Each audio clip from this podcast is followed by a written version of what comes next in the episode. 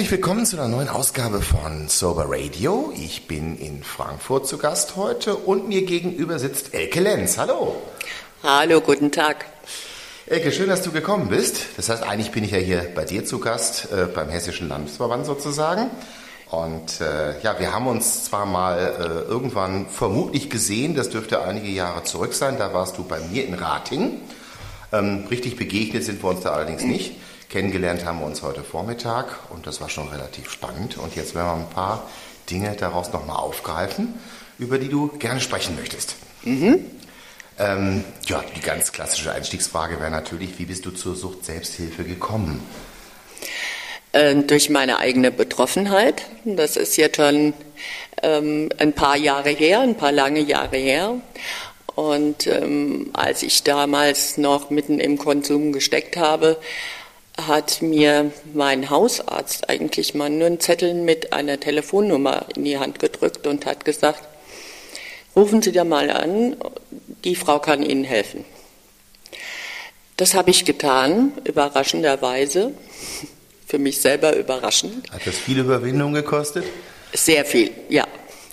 Äh, denn damals war mein Selbstbewusstsein sozusagen auf dem Nullpunkt. Und allein schon ein Telefonat zu führen, hat eine Herausforderung dargestellt, weil ich mir im Vorhinein immer ausgemalt habe, was der äh, Gesprächspartner jetzt sagen könnte, was ich dann sagen muss. Und also es war ganz schlimm, egal, ich habe angerufen. Ähm, das war eine Guttemplerin und die hat sich mein Gestammel fünf Minuten angehört und dann hat sie gesagt, ich bin in einer Viertelstunde bei Ihnen. Und so kam es, dass ich eine mütterliche Freundin gefunden habe, der ich mein Herz ausschütten konnte, die verstanden hat, worum es geht, von der ich mich vor allen Dingen verstanden fühlte und die mich dann nach einiger Zeit der, ich nenne es mal Einzelbetreuung, mit in eine Guttemplergruppe genommen hat. Äh, das hat eine Zeit gedauert, bis ich mich auch da so ein bisschen öffnen konnte, aber ich habe dann verstanden, dass mir nur noch eine Therapie helfen kann. Ich hatte ein kleines Kind zu dieser Zeit und war natürlich mit guten Argumenten dabei, mich dagegen zu wehren, weil ich konnte ja mein Kind nicht äh, alleine lassen. Und, aber es hat alles nichts geholfen. Also ich bin den Weg gegangen und habe äh, eine Therapie absolviert von einem halben Jahr damals noch, eine sehr, sehr lange Zeit. Mhm. Bin zurückgekommen und war nach ein paar Wochen wieder auf dem Punkt wie vor der Therapie. Also da hat so einiges nicht gepasst. Kannst du beschreiben, was nicht gepasst hat? Äh, war das nicht der richtige Zeitpunkt, nicht der richtige Ort? Hast du dafür im Nachhinein irgendeinen befriedigenden Erklärungsansatz gefunden? Ja, ich glaube, es war der falsche Ort. Es war eine reine äh, Frauenklinik und es war auch die Chemie wahrscheinlich zwischen meiner Therapeutin und wir und mir. Ähm, ich habe jetzt den Vergleich zur zweiten Therapie und kann von daher sagen, wir waren im Einzelgespräch immer nur an der Oberfläche. Ich glaube, sie hat nicht verstanden, was mich bewegt und ich war damals noch nicht in der Lage, äh, das selber zu erkennen. Äh, es war leider ein verschenktes Jahr, halbes Jahr. Aber das ist wahrscheinlich einfach manchmal so, dass es nicht passt. Und ähm, ich bin dann allerdings auch bereit gewesen, eine zweite Therapie zu machen. Ein gutes Jahr später. Und war dann für vier Monate in einer anderen Klinik und hatte da das große Glück, tatsächlich auf eine Therapeutin zu stoßen, von der ich das Gefühl hatte, sie hat mich angeguckt und hat mir sozusagen in die Seele geschaut. Und da ist tatsächlich ganz, ganz, ganz viel passiert in dieser Zeit. Ich habe viel geweint. Ich war sehr verzweifelt zwischendrin und ich hatte tolle Momente im Anschluss daran, weil ich gemerkt habe, wie sich in mir selber was verändert, wie ich ganz vieles verstehe unter der Anleitung dieser Therapeutin, habe mich eigentlich selber erstmal kennengelernt, habe verstanden, dass man durchaus gleichzeitig ganz viele Gefühle haben kann, dass es nichts Ungewöhnliches ist, wenn ich zugleich Wut, Trauer, äh, Frustration und viele andere Dinge noch empfinde und dass ich mir das auch zugestehen kann. Aus dieser Therapie kam ich nach Hause mit einem wirklich sehr, sehr guten Gefühl und das hat bis heute angehalten. Und ich bin dann anschließend auch gleich wieder in die äh, Selbsthilfegruppe gegangen. Die gleiche, wo du vorher schon? In die gleiche, ja. ähm, mhm. in die ich vorher gegangen bin. Und als ich nach Hause kam, haben mich tatsächlich einige Freunde in dieser Gemeinschaft fast nicht mehr erkannt. Ähm, weil da muss wirklich eine große Veränderung mit mir vorgegangen sein. Das war sehr erkennbar, also an der Reaktion der anderen auch. Und äh, das, das hat mir gut Gefühl, getan. so positive Reaktionen zu bekommen, ne? Ja, das mhm. war sehr, sehr schön. Mhm. Das war sehr, sehr schön. Ich würde gern an der Stelle wissen, ähm, du hast ja wahrscheinlich auch andere Menschen getroffen, die dich vorher kannten, die nichts mit Sucht und Sucht-Selbsthilfe zu tun hatten. Die haben ja wahrscheinlich deine Veränderungen auch registrieren können. Aber hatte das die gleiche Qualität wie diese Begegnung in der Sucht-Selbsthilfe? Nein, also ich muss sagen, ich hatte damals keine Arbeitsstelle, so dass ich ehemalige Kollegen nicht mehr getroffen habe, die mich da kannten. Aus meinem persönlichen Umfeld habe ich nach der zweiten Therapie ausschließlich positive Rückmeldungen bekommen, aber die hatten eine andere Qualität. Also das ist ein Unterschied, ob jemand zu dir sagt, ähm, ja, siehst ganz gut aus, prima, schön und ähm, ich freue mich, dass du wieder da bist. Oder ob dich Menschen wieder begrüßen und ähm, dir eine Veränderung attestieren, die dein Problem genau kennen. Das ist schon ein Unterschied und das hat mir auch sehr viel, hm, wie soll ich sagen, Selbstbewusstsein wiedergegeben, was ich ja komplett verloren hatte und was komplett auf der Strecke geblieben ist.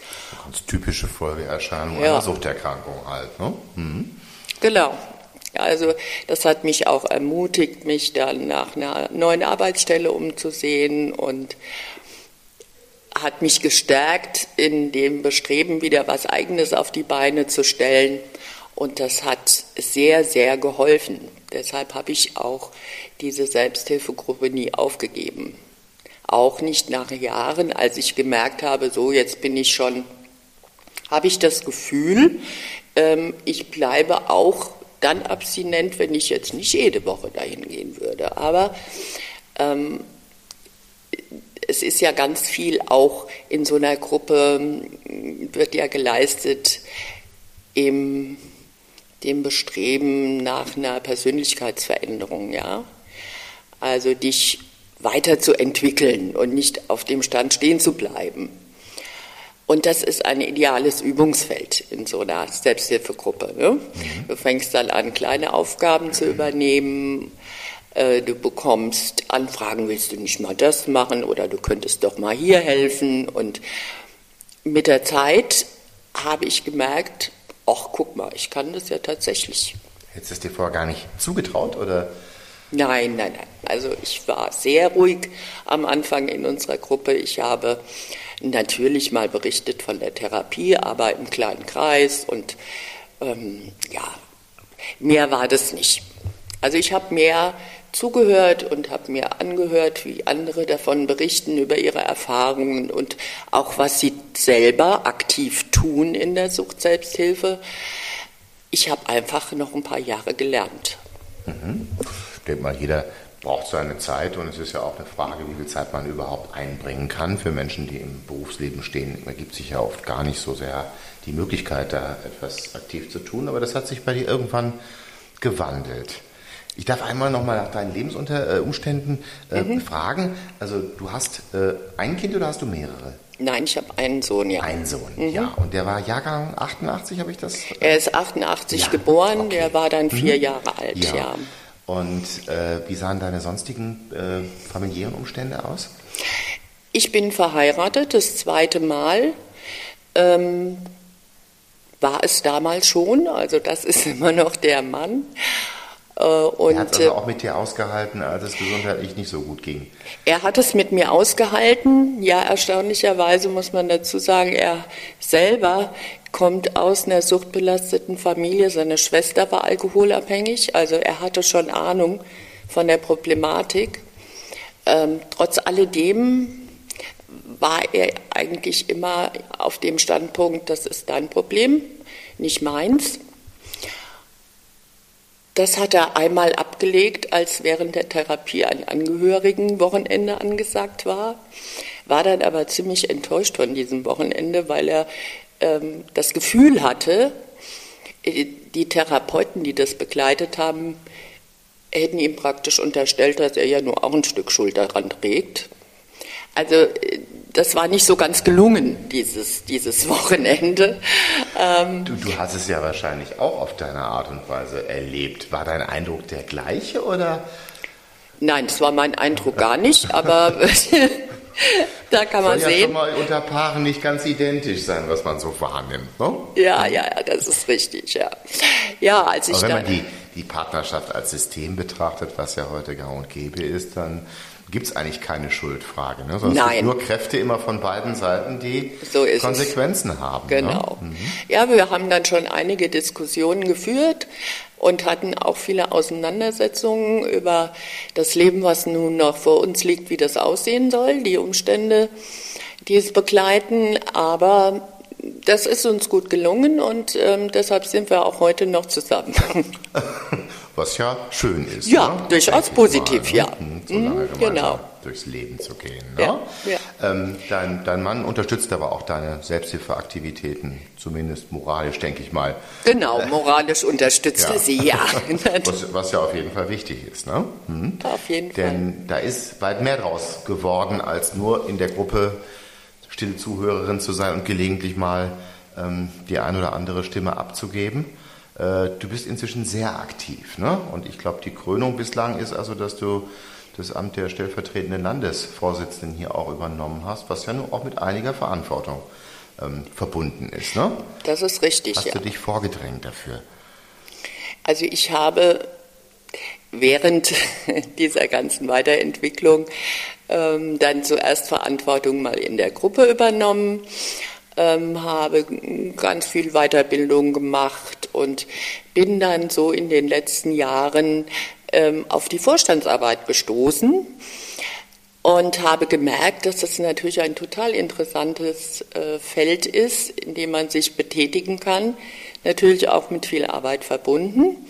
War dann ähm, ein Jahr Beisitzerin im Landesvorstand und ähm, habe mich dann entschlossen, als dieses Amt vakant war, mich zur Verfügung zu stellen als stellvertretende Landesvorsitzende. Ja. Das mache ich jetzt seit anderthalb Jahren und ich muss sagen, es macht viel Spaß. Wir sind ein gutes Team im Vorstand. Das kann ich nur bestätigen, dass die hessische Landesspitze wirklich ein tolles Team ist. Er tritt ja, auch wirklich als auch, Team ja. auf. Das ist immer wieder zu sehen, finde ja. ich sehr erfreulich. Und hier wird ganz viel gelacht in dem Team, das finde ich immer sehr schön. Das stimmt, wir legen auch viel Wert auf unsere Teamarbeit, dass nicht einer äh, die komplette Verantwortung trägt und vor allen Dingen die komplette Arbeit machen muss, sondern dass das auf allen Schultern verteilt wird. Und ich bin auch der Meinung, das haben wir ganz gut hingekriegt bis jetzt. Aha. Und wenn nicht gelacht würde, äh, wäre ich dann hier auch falsch. das glaube ich gerne, so wie ich dich jetzt kennengelernt habe. Aber wenn du sagst, vor anderthalb Jahren stand dieser Wechsel hier auch an in Nordrhein-Westfalen, äh Quatsch, in Nordrhein-Westfalen. Da komme ich ja in Hessen natürlich, Entschuldigung. Na gut. Ich habe aber schon gesagt, ich war mal eine Zeit lang meines Lebens Wahlhesse, aber das ist auch schon eine Weile her. Aber dieser, ähm, ja, auch Generationenwechsel in der Landesspitze, da hättet ihr euch eigentlich auch eine bessere Zeit für aussuchen können, ne? Das stimmt. Einerseits hast du natürlich recht, die ähm, Corona-Pandemie hat uns natürlich wie alle Menschen in irgendeiner Form kalt erwischt. Ich sehe es heute allerdings nicht nur negativ, weil es uns auch einen Schubs gegeben hat und wir uns ganz schnell auf die neue Situation einstellen mussten. Digitalisierung ist ein großes ähm, Vorhaben unserer Zeit, was man allerdings gerne mal so ein bisschen auf die lange Bank schiebt. Ne? Es bedeutet ja lernen, Neues probieren, Herausforderungen annehmen. Und äh, dazu waren wir jetzt gezwungen. Nicht nur mal sporadisch, sondern konsequent und dauerhaft. Ne? Mhm. Genau, ja. Und heute sehe ich es tatsächlich als positiv an, dass wir da reingeschubst wurden, weil wir haben viel erreicht. Also wir haben digitalisiert auf allen Ebenen, nicht umfassend, das kann man nicht sagen, aber doch in vielen Bereichen. Ich glaube, wenn man einen Vorher-Nachher-Vergleich machen würde, dann wird es deutlich werden, wie viele Menschen auch daran beteiligt sind, wie viele Menschen man über Digitalisierung jetzt erreicht hat. Genau. Das hat schon Qualität. Ne? Aber ja. ich glaube, bei euch hat es schon eine außerordentlich gute Qualität angenommen. Ne? Bei uns klappt das schon ganz hervorragend, ja. Also angefangen im Landesvorstand. Unsere Vorstandssitzungen äh, finden bis jetzt zum überwiegenden Teil digital statt. In einem Flächenstaat, glaube ich, auch ganz sinnvoll, dass man ja. Arbeitszeit, ich sag mal, konzentrieren kann und die Fahrzeiten reduzieren kann zum Beispiel. Ne? Ganz genau so ist es. Und man kann auch jedes akute Problem schnell lösen, indem man sagt, pass auf, morgen treffen wir uns mal für eine halbe Stunde mhm. im virtuellen Raum. Und da hat fast jeder immer Gelegenheit dazu. Das ist natürlich ein, ein großes Plus. Ja, ad hoc auch mal was einberufen genau. zu können. Das ja. kann ich mir vorstellen, dass das ein mhm. großer Vorteil ist. Ne? Ja. Das ist die Arbeit oben. Aber damit habt ihr euch nicht zufrieden gegeben. Du hast dich damit nicht zufrieden gegeben. Ihr habt das bis in die unterste Stufe sozusagen mit eingebaut, ne? um ja. auch Menschen zu erreichen. Das ist richtig, ja. Wir hatten also während des Lockdowns im letzten Winter, ich, im Januar fing das an, äh, dass sich Anrufe äh, gehäuft haben von Menschen, die eben Unterstützung gesucht haben und wissen wollten, könnt ihr euch treffen, können wir zu euch kommen, wir haben ein Problem und würden gerne eine Selbsthilfegruppe aufsuchen, aber im Moment, wir wissen nicht wohin. Und ich hatte dann ganz schnell fünf oder sechs Menschen, die Unterstützung gesucht haben und es war kein Treffen möglich. Zunächst habe ich die erstmal alle telefonisch betreut und habe mit jedem. Vielleicht kannst du an der Stelle nochmal so deine Erfahrung aus dieser telefonischen Betreuung zusammenfassen. Also es war ja nicht viel mehr möglich und ich glaube, dass viele Menschen auch für ein Telefonat erstmal dankbar gewesen sind. Aber es hat natürlich auch seine Grenzen. Ne? Ganz genau, das war meine Erfahrung dann auch. Also zunächst mal, ich bin mal egoistisch und fange mit mir an. Zunächst mal hatte ich Tage, da habe ich tatsächlich den halben Tag nur telefoniert, weil, wie du gesagt hast eben, zunächst waren die Menschen froh, überhaupt einen Gesprächspartner zu finden, wenn es nur am Telefon war. Dann hat so ein Telefonat natürlich schon mal eine Stunde gedauert. Und es war eben nur ein Austausch zwischen zwei Personen, also zwischen mir und dem Hilfesuchenden. Der Sinn dieser ganzen Aktion war ja aber, von den Hilfesuchenden eine Gruppe zu finden. Und so sollte es ja auch sein, weil in dem Austausch liegt ja ganz viel, vieles, äh, was die Menschen mitnehmen können. Ähm, nachdem also diese telefonische Betreuung zwar funktioniert hat, aber sehr aufwendig war, kam mir aufgrund der Altersstruktur dieser, dieser Hilfesuchenden, die waren alle so zwischen 30 und 45, sage ich mal. Kein Alter. Vielen Dank. Kam mir die Idee, ähm, wir machen eine Online-Gruppe. Wir können es ja probieren. Ich habe einen entsprechenden Account bei Webex und steht ja nichts dagegen. Ich habe dann den Vorschlag gemacht, alle waren einverstanden und so habe ich nach vielleicht zehn, zwölf Telefonaten äh, die Person dann das erste Mal tatsächlich sehen können und die mich natürlich Die dich auch. auch, genau.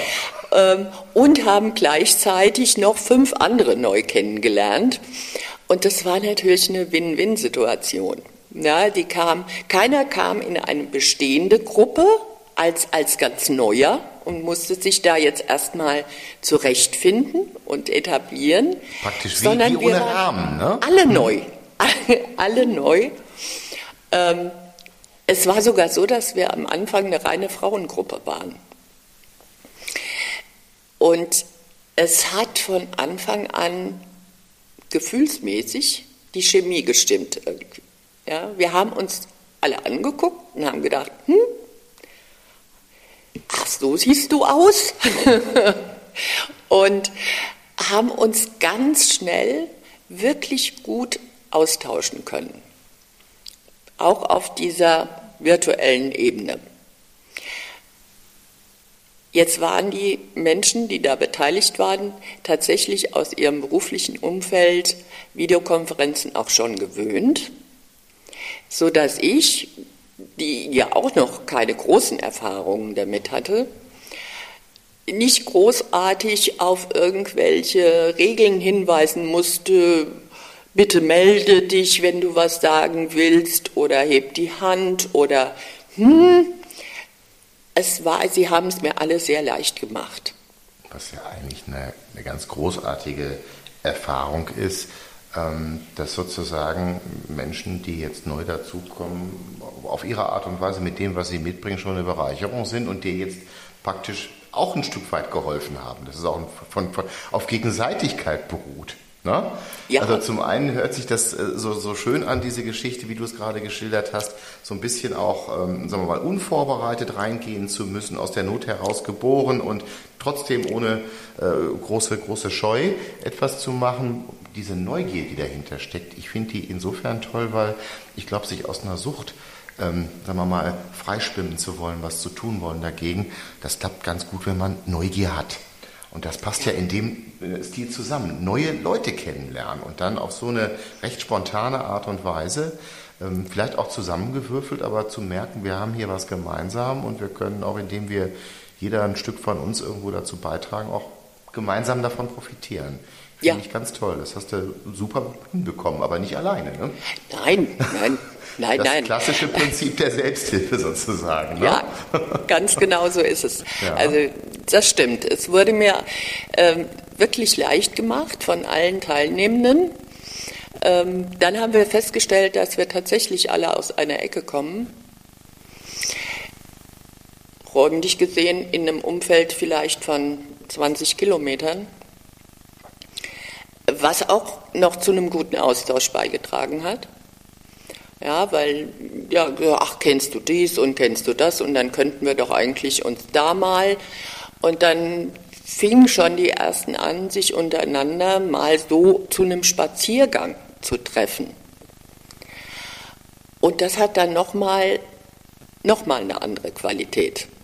Einem Menschen gegenüberzustehen und zu sagen, ach schön, jetzt weiß ich zwar schon ein bisschen was von dir, aber nach dem Treffen bist du mir doch noch ein Stück vertrauter. Die persönliche Begegnung hat dann schon wieder eine andere Qualitätsebene Ja. wiederum. Ne? Mhm. Es ist übrigens ganz, ganz viel ähm, an Ähnlichkeiten, die ich hier auch erkenne, zu dem, was wir ja bei den Soberguides eigentlich machen. Ne? Also im mhm. Grunde genommen hast du das ohne den Rahmen Sobergeiz fast, sagen wir mal, eins zu eins mehr oder minder auch umgesetzt, denn ich sag mal klar, da nutzen wir eben auch die Möglichkeit mal, uns in eine Videokonferenz reinzuschalten. Das Telefon ist auch noch immer irgendwo dabei, aber ja. im Idealfall versucht man immer auch mal den persönlichen Kontakt herzustellen, ob über Spaziergang oder dann die Einladung jetzt zu den ersten Gruppenabenden wieder. Aber ich glaube, dieses Brückenschlagen ist für viele Hilfen, Hilfesuchende auch eine ganz wichtige Sache, denn der Erstkontakt wirklich kalt sich in eine Gruppe reinzusetzen, das höre ich immer wieder, ist für viele so eine ganz, ganz schwierige Sache, ne? eine riesengroße Hürde davor.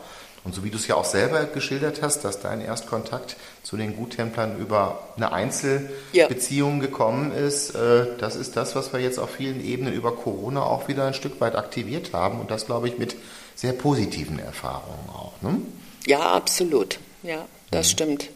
Also man hat eine ganz normale Schwellenangst wörtlich zu nehmen, über diese Schwelle jetzt zu gehen, in einen Raum mit, ähm, weiß ich nicht, zehn, zwölf Menschen vielleicht, ohne jemanden zu kennen und dann auch gleich zu so einem Thema, was ja doch immer auch mit viel, viel Scham belastet ist. Was man vielleicht noch nirgendwo so besprochen hat, wie es in einer Ganz genau. Selbsthilfegruppe genau. besprochen wird. Ich finde es ja. auch immer bis heute noch sehr schwer zu beschreiben nicht nur worüber wir sprechen, das ist das eine, das ist sogar relativ leicht zu beschreiben, aber die sehr eigene Qualität von Gesprächen in der Selbsthilfe. Ähm, wenn wir beide uns darüber austauschen würden, dann würden wir wahrscheinlich sehr schnell wissen, was der andere meint, aber für Außenstehende ist es gar nicht so leicht, das in Worte zu fassen. Ja, das ne? stimmt, ja. Mhm.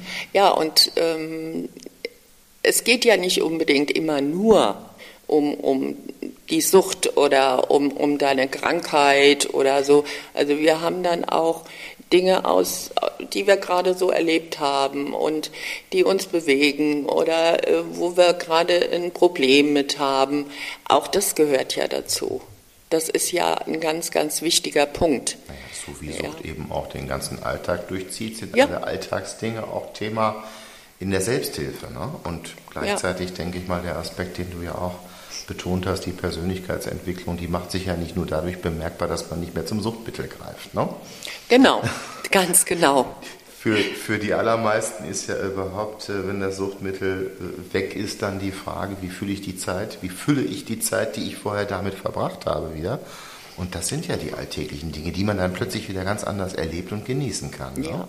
Ja, oder auch gemeinsam Interessen zum Beispiel entdeckt, ja, und sagt, ach, Du hast da einen Garten, das ist ja spannend, ja, da hm, könnten wir uns doch mal angucken, wie du das da gemacht hast und mit den Pflanzen und den Pflanzen und also sowas ist zum Beispiel passiert, ja. Oder eine. War das dein Garten oder? Nein, war nicht mein Garten. du hast wahrscheinlich bei den Aufgaben, die du jetzt hast, auch wenig Zeit für Gartenarbeit, ne? Ja, ich habe auch keinen Garten. Also ich bin da nicht so mit großer Begabung gesegnet. Ich mache das ab und zu mal so ganz gerne, aber ähm, das ist ein Thema, von dem ich jetzt nicht so wahnsinnig viel Ahnung habe. Nein, aber die Situation ist entstanden zwischen zwei anderen Teilnehmenden und ähm, das war ein Riesenthema, wo kauft ihr denn jetzt die Pflanzen ein? Und ähm, ja, und da gibt's die vorgezogen und so. Und da war große Begeisterung im Spiel, weil die meisten haben so einen kleinen Garten oder einen Vorgarten zumindestens Und ähm, das war ein Austausch, der hat bestimmt eine halbe Stunde gedauert und war spannend zu hören. Ja, und ich kann immer nur was lernen, auch wenn ich keinen eigenen Garten habe gerade sagen, eigentlich ist es doch ein schönes Erlebnis, wenn man mal dabei ist, wenn andere ihre Begeisterung zeigen können. Ne? Ich glaube, das ist auch eine Sache, die man in der Selbsthilfe oft und regelmäßig erleben kann. Natürlich gibt es auch Momente, die eher genau das Gegenteil sind, äh, wo es um, um, um, weniger schöne Angelegenheiten geht. Aber ähm, diese enorme Spannbreite, die die Selbsthilfe in Gesprächen bietet, das, das hat schon was Besonderes. Ne? Ja, genau. Womit kann man dich begeistern, Elke? Das würde mich jetzt interessieren. Bitte? Womit kann man dich begeistern? Womit kann man mich begeistern? Oder wovon bist du begeistert? Oh, ich bin immer sehr begeistert gewesen von Reisen. Ah, hm? da ja, fällt mir noch was ein, das müssen wir einbauen gleich, ne? Ja. Historie von Thomas Cook, aber jetzt habe ich dich unterbrochen, vielleicht setzt du das nochmal fort. Ja, das steht ja in einem direkten Zusammenhang. Mhm. Ähm, ich war, wie du schon eben gerade sagtest, äh, bei Thomas Cook beschäftigt und zwar unmittelbar nach meiner zweiten Therapie. Muss mal einmal ganz kurz, damit das auch jeder irgendwo äh, äh, weiß. Also Thomas Cook war einer der größten, weltweit größten Reiseveranstalter. Der und, zweitgrößte Reiseveranstalter, ja, ja ganz und genau. Und ich glaube auch sozusagen der Entwickler von der Pauschalreise. Ne? Ja, also es war ursprünglich so, dass wir ja Neckermann-Reisen waren. Die kennt, glaube ich, in Deutschland jeder. Heute vielleicht nicht mehr so, aber das war eine ganz, ganz große Marke. Naja, und durch einige Irrungen und Wirrungen im Geschäftsleben ähm, wurden wir dann Thomas Cook. Wir haben die Thomas Cook Reisebüros, die es in England gab, aufgekauft und haben auch gleich den Namen angenommen, was sicherlich sehr ungewöhnlich ist. Aber es war halt ein großer Touristikkonzern. Und ähm, dadurch habe ich auch verstärkt äh, meine Reisetätigkeit sozusagen aufgenommen was mir sehr, sehr viel Spaß gemacht hat. Das war mein großes Thema und äh, damit war jetzt leider vor zwei Jahren Schluss. Da musste Thomas Cook äh, Insolvenz anmel anmelden. Aber ich habe immer mit sehr viel Stolz von Thomas Cook erzählt. Und hast dann auch mal in die Firmengeschichte geguckt und da und was Spannendes habe, entdeckt, ne? Und habe dann auch mal in die Firmengeschichte geguckt, ja. Denn Thomas Cook war ja der Erfinder der Pauschalreise. Und siehe da, wenn man dann noch ein bisschen genauer geguckt hat, hat man gesehen, die erste Pauschalreise, die Thomas Cook veranstaltet hat, war tatsächlich im Jahr, ich weiß es nicht mehr, 1800 noch irgendwas, eine Bahnfahrt zwischen zwei englischen Orten und zwar einer Abstinenzlerbewegung. Und da habe ich gedacht, siehste, hier bist du doch genau richtig. Schließt sich irgendwo der Kreis. Irgendwo mal, schließt sich der Kreis, ja. Wir könnten uns natürlich ganz, ganz viel über das Thema Reisen unterhalten, weil das natürlich auch ein Thema ist, was, was ja. wunderbar ist. Sag mir einfach mal so deine, deine liebsten Reiseziele. Was hast du entdeckt in deinem Leben? Denn also das ist mein ja, schönstes... glaube ich, auch etwas, was auf der Strecke bleibt, wenn man seinen, seinen Suchtmittelkonsum noch auslebt, ne? Ja, das ist wohl wahr. ja. nee, mein schönstes Reiseziel war eigentlich Vietnam. Mhm. Das war eine wunderschöne Reise durch das Land, äh, was ich schon immer mal sehen wollte, von dem ich ganz viel gehört und gelesen und naja, hat jeder schon gehört, was in Vietnam alles so los war. Und das hat mich tatsächlich sehr beeindruckt. Mhm. Ich war gestern ja. vietnamesisch essen, insofern bin ich jetzt auch mit oh. ganz tollen Bildern im Kopf irgendwo ausgestattet. Oh ja. okay. Kommen wir trotzdem nochmal zurück so auf dieses Thema Begeisterung ähm, beziehungsweise auf das, was du jetzt erlebt hast in der, in der digitalen Welt, in der mhm. digitalen Suchthilfe. Ähm, natürlich, inzwischen können sich Gruppen wieder zusammenfinden. Es ist leichter geworden, sicherlich nicht für alle. Ähm, die Selbsthilfe hat äh, sich, sich wieder ein bisschen, sagen wir mal, regenerieren müssen, wieder ein bisschen ja. Neuanlauf hier und da nehmen müssen. Es klappt an einigen Stellen ganz gut. Welche Erfahrungen nimmst du jetzt aus dieser Übergangszeit mit? Denn das Thema Digitalisierung ist ja damit nicht beendet, ne? Nein, auf keinen Fall. Und wir sollten das auch nicht wieder in der Schublade verschwinden lassen. Deshalb sagte ich vorhin, es hat auch was Positives gehabt, dieser ganze Lockdown und die Pandemie. Denn das ist was, was wir unbedingt mit in die Zukunft nehmen müssen. Das Positive daran ist, dass wir uns ganz schnell auf die neuen Dinge eingestellt haben und sie erlernt haben und jetzt weiterhin nutzen wollen, auf jeden Fall. Was ich allerdings festgestellt habe und was mich auch selbst so ein bisschen überrascht hat, war, dass äh, diese reine Online-Gruppe nach ein paar Monaten von sich aus, ohne, das, ohne mein Zutun, mein aktives Zutun, sich entschlossen hat, wir müssen uns jetzt aber mal sehen. Und es reicht uns nicht mehr, hier nur jede Woche uns digital zu treffen. Wir wollen uns gerne in Präsenz treffen. Was ja eigentlich auch ein gutes Zeichen dafür ist, was man erreichen kann in einer solchen Zeit. Ne? Ja, und also mit das, diesem das Bedürfnis Medium. Ne? zu haben, ja. diesen Menschen dann auch wirklich zu begegnen, das ist ja wahrscheinlich auch nicht für jeden Einzelnen mal so ein, so ein leichter Schritt gewesen. Ne? Ja, aber es ist doch erstaunlich zu sehen, dass auch auf so einer digitalen Ebene ein Vertrauensverhältnis entstehen kann, äh, ähm, dass ein Zusammengehörigkeitsgefühl entwickelt wird, mhm. was wirklich erstaunlich war.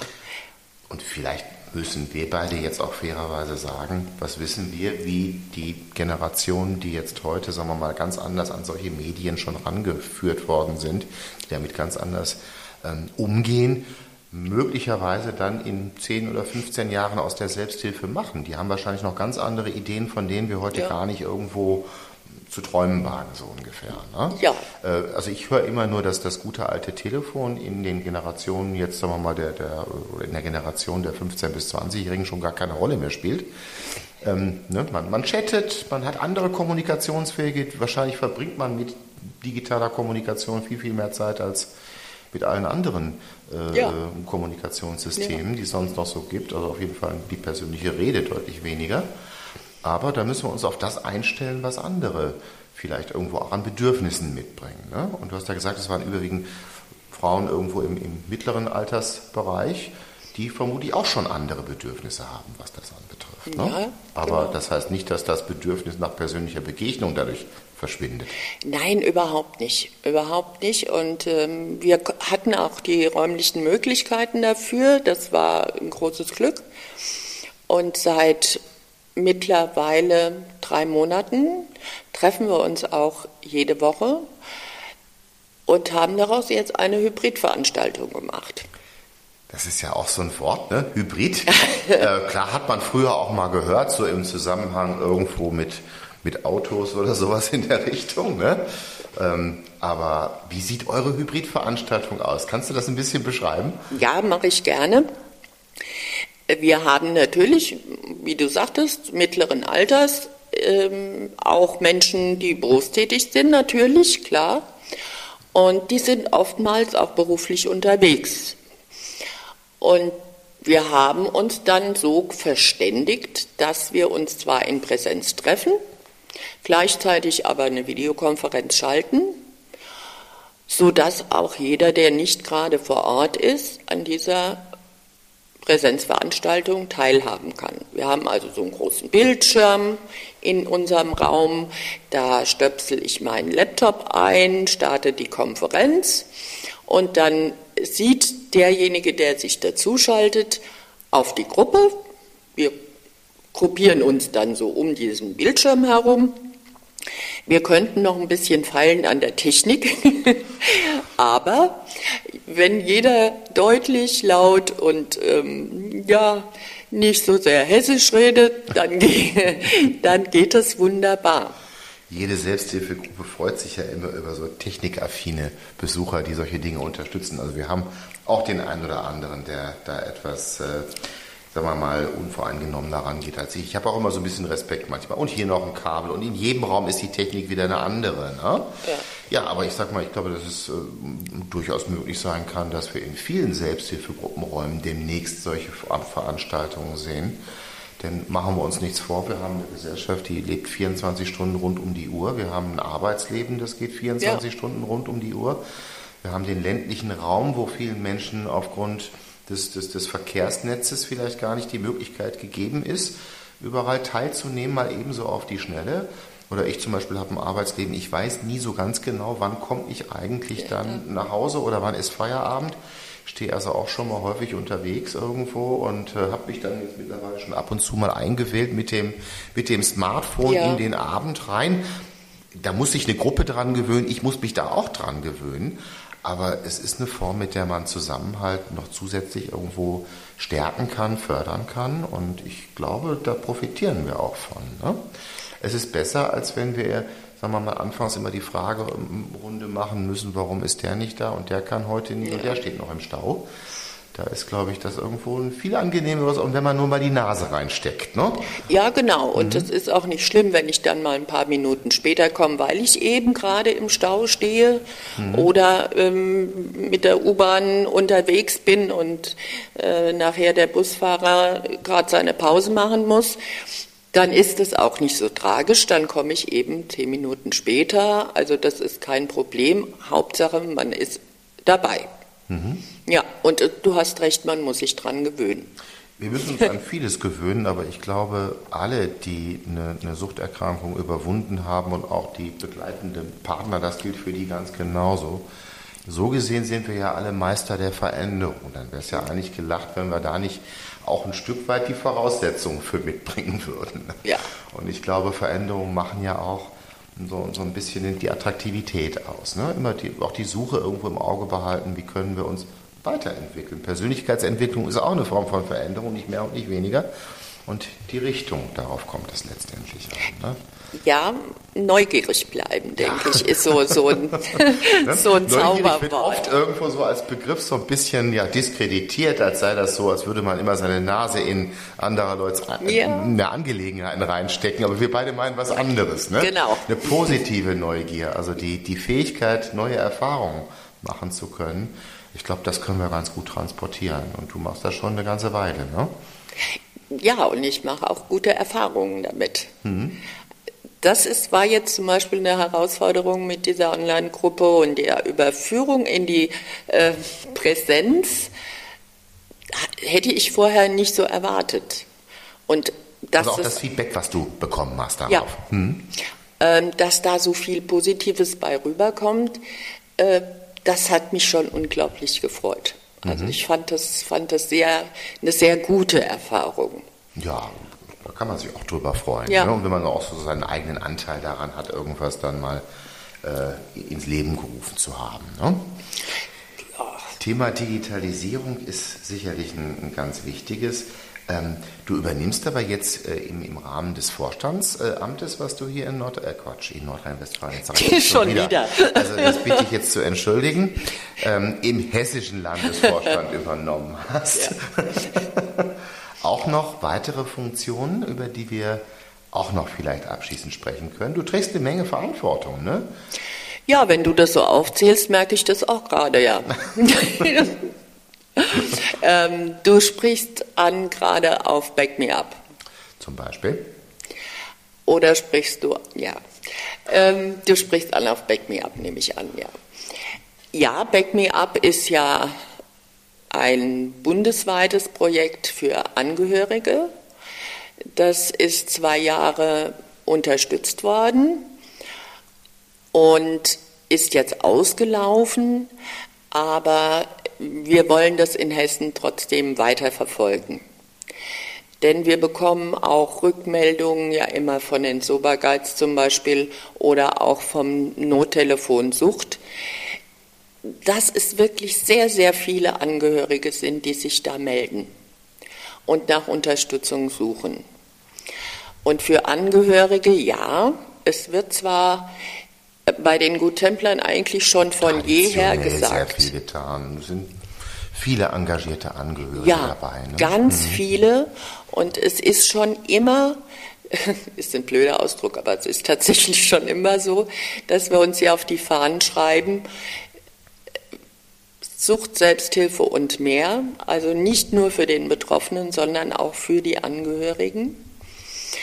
Ähm, trotzdem hat sich dieser Blickwinkel der Angehörigen heute dahingehend entwickelt, dass die Angehörigen ein eigenes Forum brauchen und auch wollen und nicht nur daran interessiert sind, dass der jeweilige Partner jetzt aufhört zu trinken, das natürlich auch, oder anderen äh, Suchtmittel zu konsumieren, aber der Angehörige selbst ist ja ein genauso Betroffener, wenn du es so willst. Der hat ja seine vom, eigenen. Vom, vom, Wortgebrauch her auch sehr, sehr schwer, das Richtige dafür zu finden. Ja, ne? genau. Also, du merkst, es fällt mir auch gerade schwer. Ja. Aber äh, es ist wirklich nötig, da ein eigenes Forum zu schaffen. Also damit der Angehörige nicht nur Anhängsel eines nee, genau. Kranken ist, ne, sondern ja. eben auch äh, in seinen eigenen Bedürfnissen entsprechend wahrgenommen wird. Ganz Formuliert genau. das einigermaßen tragfähig? Das hast du sehr, sehr schön ausgedrückt, ja. Das habe ich gemeint. Und deshalb ist dieses Projekt so wichtig. Mhm. Und wir versuchen natürlich jetzt, wir haben schon in Hessen im Moment vier Mitarbeiterinnen, die sich da sehr stark engagieren, die also Sprechstunden anbieten zu bestimmten Zeiten, also analog zu den Sober-Guides. Wir möchten jetzt eine Online-Konferenz anbieten. Auch da sind wir wieder beim Thema Digitalisierung. Genau. Mhm. Und wir sind gerade, wie gesagt, im Entwickeln, im Aufbauen und hoffen da noch viel, viel mehr erreichen zu können. Also auch das ist wieder eines der berühmten Mitmachprojekte. Ja. Ähm, irgendwie finde ich das auch total schön, äh, Ecke, gerade bei dir jetzt so äh, zu sehen, ja, man kann einige Zeit in der Selbsthilfe erstmal selber Erfahrungen sammeln und vielleicht irgendwann dann mal anfangen. Es ist ja viel zu tun und dann finden sich immer Aufgaben, ähm, wo, wo man vielleicht auch zupassen kann. Und äh, klar, jetzt bündelt sich bei dir eine ganze Menge, aber ich glaube, die Sachen sind auch in sehr guten Händen da. Du bist eine sehr couragierte Partnerin hier im äh, Kreis der Guttempler, so wie ich dich heute erlebt habe. Das ist hochspannend äh, zu hören. Deine, deine Geschichte nicht nur, sondern auch dieses Engagement, was daraus gewachsen ist und die Ausstrahlung, mit der du das auch transportierst, die gefällt mir einfach unheimlich. Wenn man ähm, ja hier einer Frau gegenüber sitzt, die eigentlich permanenten Lachen im Gesicht hat, das macht Spaß, das so zu hören. Das verbreitet auch totalen Optimismus, muss ich sagen. Und äh, da kann man also nur alle Daumen für drücken, dass du vor allem entsprechende Mitstreiter auch findest. Mitmachprojekte heißt ja immer, ihr habt im Moment einen Teil von engagierten Leuten, aber um ein Land wie Hessen abzudecken mit, ich glaube, irgendwie acht Millionen Einwohnern, könnte ruhig noch der ein oder andere dazukommen. Ne? Ja, aber da bin ich auch sehr zuversichtlich, mhm. muss ich sagen. Ähm, wir streuen jetzt schon und sagen, hm, stellen vor, möchtest du nicht, hast du nicht Lust, wie gefällt dir das denn? Und ähm, wir haben da durchaus auch positive Rückmeldungen. Also ich blicke ganz zuversichtlich in die Zukunft mhm. und danke für die Komplimente. Ähm, gut, dass wir einen Podcast machen und keinen Videoclip, sonst würden jetzt alle sehen, dass ich rot geworden bin. also ich blicke da mit Optimismus in die Zukunft. Ja. Das kannst du auch gut tun. Ähm, was du auch erwähnt hast und was ich auch nochmal für ganz wichtig halte, ist natürlich diese enge Verzahnung der ganzen Projekte, die wir jetzt immer schon mal wieder erwähnt haben. Äh, du bist natürlich in erster Linie mal auch für deine Gemeinschaft tätig, hier für den hessischen Landesvorstand tätig auf ganz vielen Ebenen. Jetzt wirkst du in einem Projekt namens Back Me Up mit. Ich bin bei den Sober Guides aktiv. Du kennst bestimmt ganz viele Leute, genau wie ich auch, die an dem Nottelefon arbeiten. Ja. Und das ist übrigens auch eine Erfahrung jetzt der zurückliegenden anderthalb, zwei Jahre. Wie viele zusätzliche Menschen habe ich jetzt kennengelernt, die irgendwo an kleinen Stellschrauben mitwirken und mitdrehen? Und die zu, zunehmende, ja, ich sag mal, Verzahnung, die man da so erleben kann, die finde ich klasse. Ähm, ich stelle fest, so wenn ich mal vergleiche, als wir mit den Serverguards an den Start gegangen sind, Mitte 2020, da war so, naja, mein Kenntnisstand, wo kann ich, da ruft mich jemand aus dem Werra-Meißner-Kreis an, wo kann ich den hinschicken, so ungefähr. Wusste ich ehrlich auch nicht, dann habe ich viel blättern müssen. Und wenn ich mal überlege, wie viele gute Kontaktadressen mir mittlerweile einfallen, wo ich Hilfesuchende hin vermitteln kann oder zumindest jemanden fragen kann, und sei es auf der Landesebene, das macht richtig Spaß. Also dieses Netzwerk, was daraus entsteht, ähm, das, das haben wir auch Corona zu verdanken, wie du eben ja. auch ganz richtig gesagt hast, es hat positive und neben, negative Effekte. Ne? Ja, genau. Mhm. Das ist auch ein Punkt, der vor Corona bei den Good Templern schon ganz viel Spaß gemacht hat, muss ich sagen, ähm, dass man permanent neue Menschen kennenlernt. Ja, man kann so viel tun in unserer Organisation, die sich von anderen ja auch ähm, gerade durch die Art der Weiterbildung unterscheidet, äh, dass es ein wirklicher Gewinn ist, einmal im Jahr äh, sich auf Bundesebene zum Beispiel zu treffen und Menschen kennenzulernen, äh, von denen man wirklich viel lernen kann, die einfach nur freundlich sind oder von denen man sagt, ach nee, mit dem jetzt nicht so. Ähm, aber man lernt andere Menschen kennen und hört, was andere tun und kann sich was abgucken. Und das macht unglaublichen Spaß. Auch da merkt man, wie modern Selbsthilfe sein kann. Ähm, wir agieren zwar immer noch sehr stark vor Ort, das ist auch wichtig. Ja, ist ne? ja Gerade wichtig. wie du auch gesagt ja. hast, dass, dass zufälligerweise die Teilnehmerinnen deiner Online-Konferenz alle im Umkreis von 20 Kilometern zusammen ja. ähm, gewohnt haben, das ist natürlich Gold wert für jeden Einzelnen. Ähm, aber andererseits, äh, ja, wir gucken auch über die Landesgrenzen hinaus. Ne? Ich bin ja heute zu euch gekommen. Gestern ja, war ich übrigens noch im benachbarten Ausland. Ich war bei den Guttemplern in Bayern. Ah. die das ja. übrigens auch ganz, ganz toll machen. Herzliche Grüße auch an dieser Stelle. Danke. Aber ja, man, man lernt viele Menschen mit äh, vielen tollen Ideen kennen. Ja. Ähm, und durch diese Projekte, muss ich sagen, haben wir das auch wirklich äh, auf eine Art und Weise forciert, die das Ganze zukunftsfähig macht. Mhm. Ganz genau. Ich wünsche euch auf jeden Fall hier für eure Aktivitäten in Hessen eine gelungene Zukunft, einen guten Weg in die Zukunft. Wenn du uns noch was abschließend mitteilen möchtest, Ecke, dann hast du jetzt Gelegenheit dazu. Mitteilen möchte ich euch nichts mehr, aber ich fand vorhin ähm, äh, die Bemerkung ganz gut.